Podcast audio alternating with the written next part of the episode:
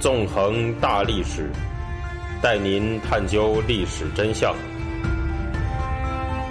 理解历史、现在与未来。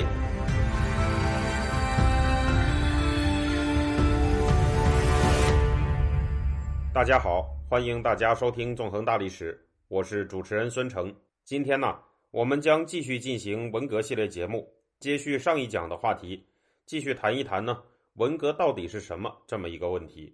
上回我们说到，对于文革到底是什么这个问题呢，今天的人们可谓是众说纷纭，在肯定和否定中共体制的人里边，都各自存在着对文革的肯定派还有否定派。更加混乱的是吧，就连到底有几个文革？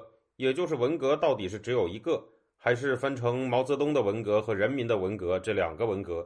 今天的人们呢也有不同的看法。更加混乱的是，文革到底有过一次还是两次？到底呢有过两年、三年、十年还是十一年？也全都是众说纷纭、缺乏定论的事情。在讨论文革到底有几年、到底有几次这种大问题之前呢，我们可以先从那个时候一件匪夷所思的事情说起。在一九六八年夏秋，掀起了一股让人啼笑皆非的浪潮，也就是崇拜芒果。哎，是的，大家没有听错，就是崇拜那种名叫芒果的水果啊。我们且看一看当时发生的各种让人啼笑皆非的事情吧。首先是在大量的城市，都发生了迎接芒果的盛大仪式，成千上万的人敲着锣打着鼓，用宗教教徒迎接圣物一样的那种模样啊。虔诚地迎接着芒果模型。有一篇讲述芒果崇拜的文章，曾经根据可以查到的资料，列举了以下几个例子，我读给大家听一听。一九六八年九月十六日，福建省福州市居民在五一路广场召开热烈迎接首都工人毛泽东思想宣传队送毛主席赠送的珍贵礼物——芒果复制品大会。会上宣读了北京汽车修理公司全体职工和北京第一轻工业系统无产阶级革命派。为赠送芒果给前线军民的信和芒果献词。一九六八年九月十七日，济南市工人在八一礼堂集会，庆贺首都工人将毛泽东主席的礼物芒果转送给山东工人。一九六八年十月十四日，哈尔滨市数万群众在火车站至省革委会的大道上夹道欢迎黑龙江省赴京参加国庆观礼工人代表团归来，迎接首都工人转赠的芒果。一九六八年十月十四日。长春市十五万军民在人民广场集会，欢迎吉林省赴京参加国庆观礼工人代表团归来，迎接首都工人转赠给吉林省工人代表团的芒果。以上这几个例子吧，只是当时在各个城市发生的如痴如狂的迎接芒果活动的冰山一角。我们在这儿呢，先不对这篇文章里面出现的各种历史名词，比如说什么首都工人毛泽东思想宣传队呀、省革委会啊这些进行详细的解释。因为就算不清楚这些历史名词的含义，我们依然能够从这些文字里感受到那个时候那种疯狂而又荒诞的气氛。值得注意的是吧，这些文字提到了芒果复制品这么一个东西。那么这个所谓的芒果复制品到底是个什么玩意儿呢？实际上，这种复制品的原型是一九六八年八月五号毛泽东赠送给进驻北京清华大学的工人毛泽东思想宣传队，简称清华大学工宣队的一个礼物啊。这个礼物就是一篮芒果，这些芒果呢是前一天由访华的巴基斯坦外交部长赠送给毛泽东的。由于吧，这个芒果只有一篮，而清华大学工宣队则有好几万人。此外呢，清华工宣队还要负责把一大部分芒果转交给工厂里的其他革命群众，这样一来就出现了人多芒果少的问题。哎呀，受到伟大领袖的这个圣光辐射的芒果，他就更加变得无比珍惜了起来。根据 BBC 中文版一篇文章的描述，有一个名叫张奎的工人，在当时作为工宣队成员进驻了清华大学。他回忆了当时所在的工厂是怎么处理收到的芒果的。这位张先生回忆说：“啊，当时军代表双手绑着芒果来到他们的工厂，他们讨论呢该拿它怎么办，是切开吃了呢，还是保存下来？最后他们决定保存。他们找到了一家医院，把芒果放在福尔马林溶液里面做成了标本。”这是第一个决定，第二个决定呢是用蜡来做芒果，每个蜡芒果都有玻璃罩，做好了以后啊，这个所谓的革命工人每人发一个。呃，那么跟这种专门制作的蜡芒果相比，由伟大领袖赠送的真芒果啊，就会享受到更高级别的待遇。这种真芒果有的时候甚至还能够乘坐专机。根据同一篇文章的记录，当时曾经有工人代表把真芒果送到机场，他们包了架飞机，把一枚芒果送到了上海的一家工厂。事实上呢，这种毕恭毕敬的制作用玻璃罩罩住的芒果模型的行为，绝不仅仅是工人们的自发行为。根据另一篇讲述芒果崇拜的文章记载。当时，清华大学工宣队收到伟大领袖赠送的芒果，在这之后，工宣队的领导就做了两个决定：第一，把鲜芒果打蜡，尽量延长寿命，存放在本单位啊，供人这个顶礼膜拜；第二，立刻请北京轻工系统的技术人员，按照鲜芒果的大小、外观、形状、气味，研制塑料仿真芒果，转送全国工人阶级分享眼福啊，让大家看一看。后来，这个仿真芒果上市以后，许多人家都请到了一尊这样放在玻璃罩里的金黄色芒果。玻璃罩上面还写着：“啊，敬祝伟大领袖毛主席万寿无疆，纪念伟大的领袖毛主席向首都工农毛泽东思想宣传队赠送的珍贵礼物——破折号芒果，一九六八年八月五日（括号复制品）。”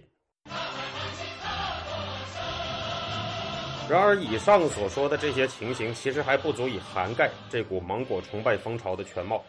在当时呢，还有着更多更为荒诞的事情。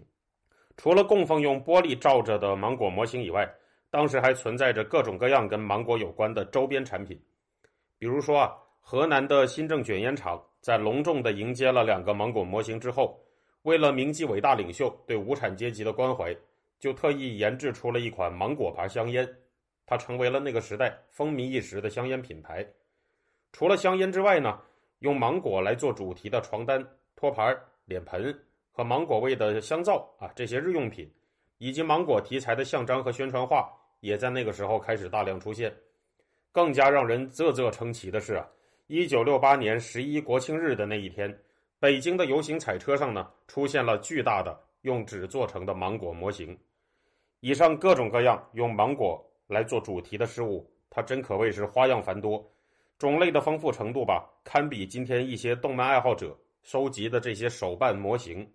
那讲了这么多芒果复制品和跟芒果相关的周边产品的情况，大家大概就不禁要问了：那些被伟大领袖的圣光辐射过的真芒果，最后的命运究竟是怎样的呢？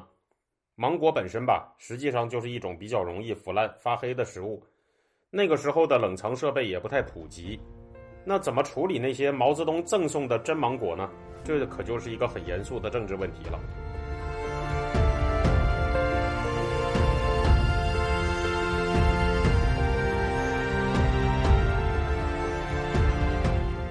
首先呢，如果你长期把真芒果保存下去，这肯定是一个行不通的做法，因为那样的话，伟大领袖赠送的这些圣物很快就会烂掉了。这可是会亵渎伟大领袖的呀！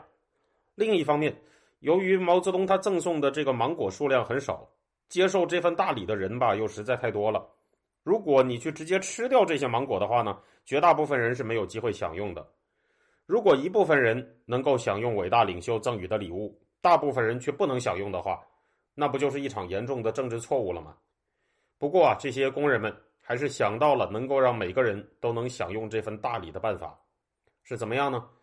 在有芒果开始腐烂的时候，他们把芒果的皮削掉，把果肉放进一大罐水里煮，水成了圣水，每人尝一勺。对于当时的很多人来说，芒果已经不仅仅是毛泽东赠送的礼物这么简单了，它是伟大领袖毛主席本人的化身。当时呢，有一首流行诗歌这么写道：“看到金芒果，仿佛见到伟大领袖毛主席。”哎，这个真的是太荒唐了啊！除了把芒果当成伟大领袖本人的化身之外，在有的地方啊，人们还为芒果举办了宗教气息浓厚的仪式。在一些场合呢，人们把芒果摆在祭坛上面，对着芒果鞠躬，模仿佛教、道教的仪式啊，举行膜拜芒果的仪式。这种宗教仪式背后的理论呢，可以说建立在一个极为荒诞的基础上。既然毛主席他是真理的化身，取代了过去统治人们头脑的封建迷信。而芒果又是毛主席他老人家的化身，那么芒果这个东西，它自然也就是真理的化身，理应受到人们的顶礼膜拜了。这样的一种理论形成的种种宗教一样的活动，按照我们今天的人的眼光来看，这不就是不折不扣的邪教行为吗？对吧？事实上呢，对于当时中国出现的这种芒果崇拜风潮，英文里面有一个描述它的词组，叫做 “mango cult”。这个词组呢，既可以翻译成芒果崇拜，也可以翻译成芒果邪教。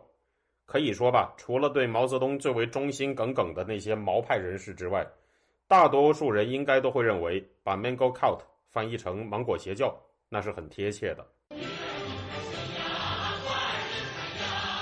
生活在今天的人们啊，尤其是二十世纪六十七十年代之后出生的人们，恐怕是很难直观的体会到那种当时的芒果邪教、芒果崇拜下的气氛啊有多么的狂热。不过，一部拍摄于一九七六年的中国电影呢，可以很形象地展示出那种狂热的气氛。这部电影的名字叫《芒果之歌》。在这部电影的最后一部分，有一段革命群众啊迎接芒果的情节。在这段情节里边吧。当大批革命群众在广场上进行一场大会的时候，城市里的大喇叭突然传出了尖利刺耳的声音。我这里放给大家听一听。特大喜讯！特大喜讯！毛主席赠送给北京清华大学工人毛泽东思想宣传队的珍贵礼物——芒果，传到我市。这是毛主席对工人阶级。和广大工农兵群众的最大关怀，让我们把伟大领袖毛主席的亲切关怀化为巨大力量，紧跟毛主席的伟大战略部署，乘胜前进。接着呢，在激昂的革命歌曲的伴奏下，广场上的革命群众挥舞着红旗，欢呼雀跃的高呼啊，高呼什么呢？再放给大家听一下。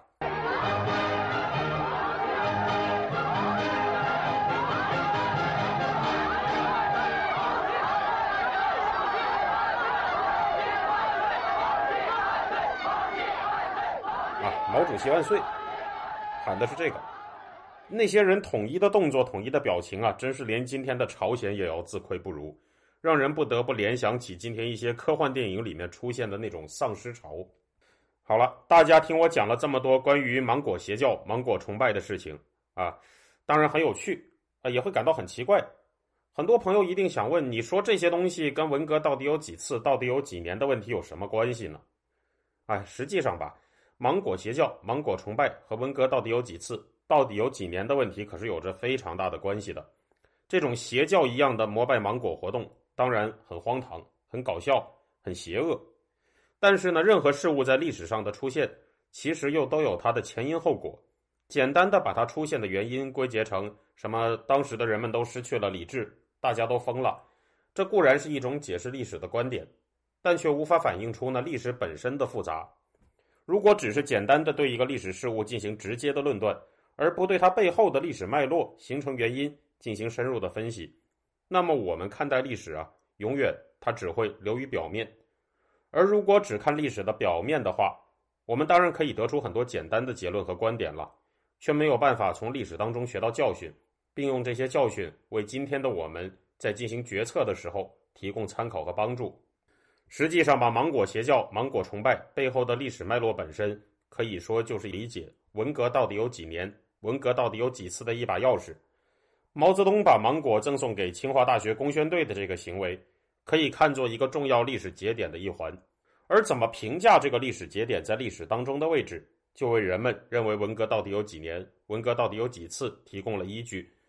不同的评价会导向不同的结论，就好像我们在上一讲里面说的。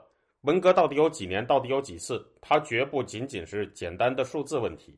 持有不同政治观点的人们呢，对这些问题也会有不同的观点和看法。而他们对芒果邪教、芒果崇拜的评价呢，那当然也是相当之不同的了。那么，为什么在一九六八年的夏秋之际会出现这样一种荒诞而狂热的芒果邪教、芒果崇拜呢？要解答这个问题，我们就要谈一谈整个文革的历史脉络了。在下一讲中，我们就会开始谈论这方面的问题。好的，谢谢大家，我们下周再见。